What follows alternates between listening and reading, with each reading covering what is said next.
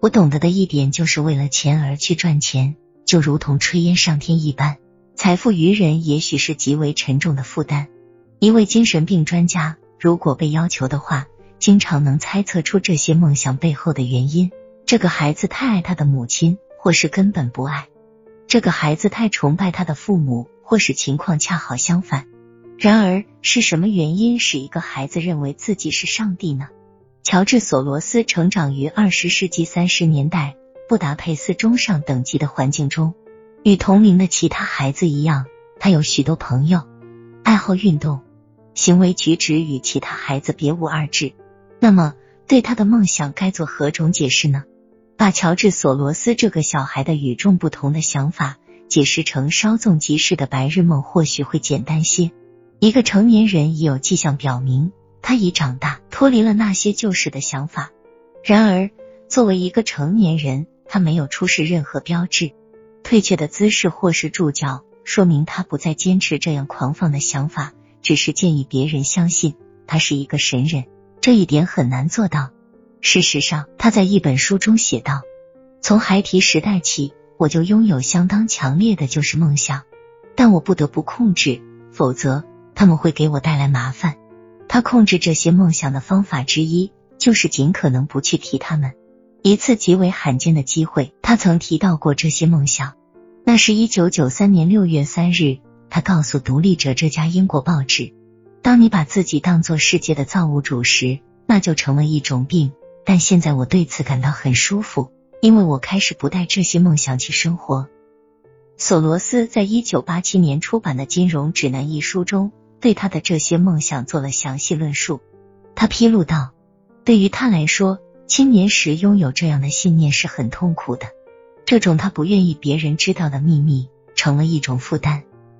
当我承认我经常对自己个人的重要性有夸大的想法时，相信读者不会惊讶。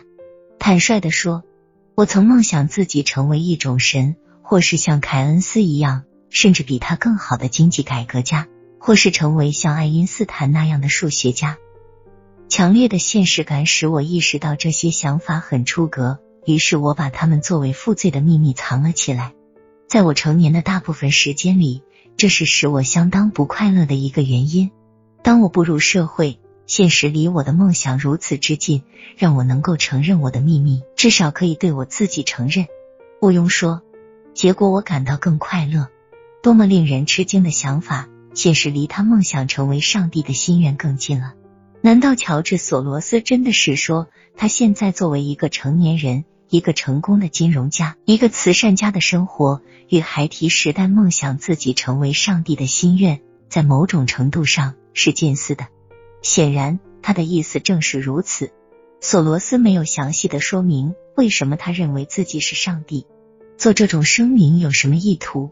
或许，如果要求解释的话，他会劝导人们相信他只是在开玩笑，他根本不认为自己是上帝。他甚至在到处拿自己孩提时代的感情开玩笑。一位记者曾对索罗斯建议说，他应该被任命为教皇。为什么？他问道。我现在是教皇的老板，这该是一种什么样的人？即使已经成年，仍相信他拥有独一无二的天赋。乔治·索罗斯像上帝，即使这听起来不那么真实，至少可以帮助解释他儿时曾拥有。并将之待人成年的这种巨大的自信心，因为乔治把自己儿时的梦想作为一个秘密藏匿起来，所以他早时的固有不记得他曾坚持说自己是神圣的，这一点并不令人惊奇。他们确实回忆起他喜欢凌驾于其他孩子之上。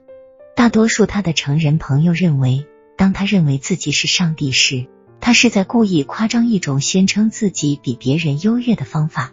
好像他们在为索罗斯的夸张说法道歉，并为他的梦想寻找辩护，说索罗斯的话并非有那种意见。有人说，索罗斯这番话的意思不是说自己是上帝，而是他认为自己可以同上帝谈话。又有人认为，索罗斯只是表达自己无所不能，这话不必认真。他还可能如别人一样，把自己比成拿破仑。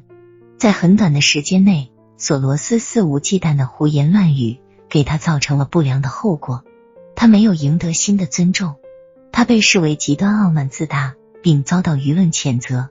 现在，索罗斯已年近百岁，他坚定不移的宣称自己首先是个慈善家，他的投资生涯仍很顺利。考虑到他的投资，他将继续尽可能的保持低调态度。然而，一九九二年他对抗英镑的事件使他成为备受关注的明星，而且他个人本身似乎也招致了相当程度上公众的关注。他愿意向世人透露其全部慈善活动。但也将继续保护其投资方面的秘密，尽管世人渴求发现他是如何成为世界上最大的投资者的。下面的故事旨在揭示乔治·索罗斯这个杰出人物的个人生活及工作生涯，使读者对其公众形象与个人生活有所了解。小孩子们都拥有自己的梦想，他们或是想与众不同，或是声称要成为上等人，或是希望吸引众人的关注。这是一个性格温顺、身体瘦弱的孩子，羞怯的梦想着他会成为山姆逊、史泰龙，或是没有了浓重口音的施瓦辛格。这个孩子几乎没离开过家，没有机会出远门旅行一番。他希望自己能成为一名飞行员或宇航员。一旦索罗斯发现想要逃避公众搜索的目光是不可能的，他就寻求拓展其声誉的新办法。他从前一直转移话题。避而不谈其投资秘诀。突然间，他变得谈风甚剑，向公众宣布他喜欢金融市场的哪些部分。他对国际事务向来不感兴趣，然而又是他在公开场合就广泛的对外政策问题提出自己的建议，从北大西洋公约组织到波斯尼亚问题，以其引起世界各国首脑的关注。特别是他想引起美国政治家们的注意。那些熟知乔治·索罗斯的人，好像要把他摔到地上来。这当然只是一种比喻的说法。对于那些人而言，他们好像不愿确实相信自己就是上帝的朋友或大学同学。所有有这些思想的人都在他们的排除之列。他们不可能与索罗斯共事，因为索罗斯确实是使他们感到畏惧。